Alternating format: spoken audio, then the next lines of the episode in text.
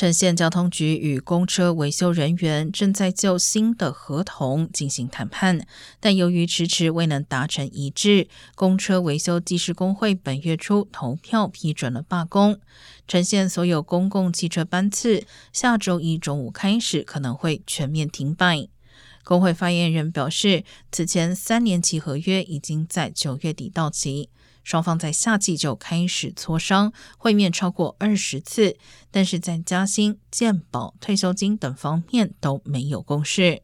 城县交通局将随时在网站上更新停驶情况，同时提醒民众应提早寻找替代交通方案。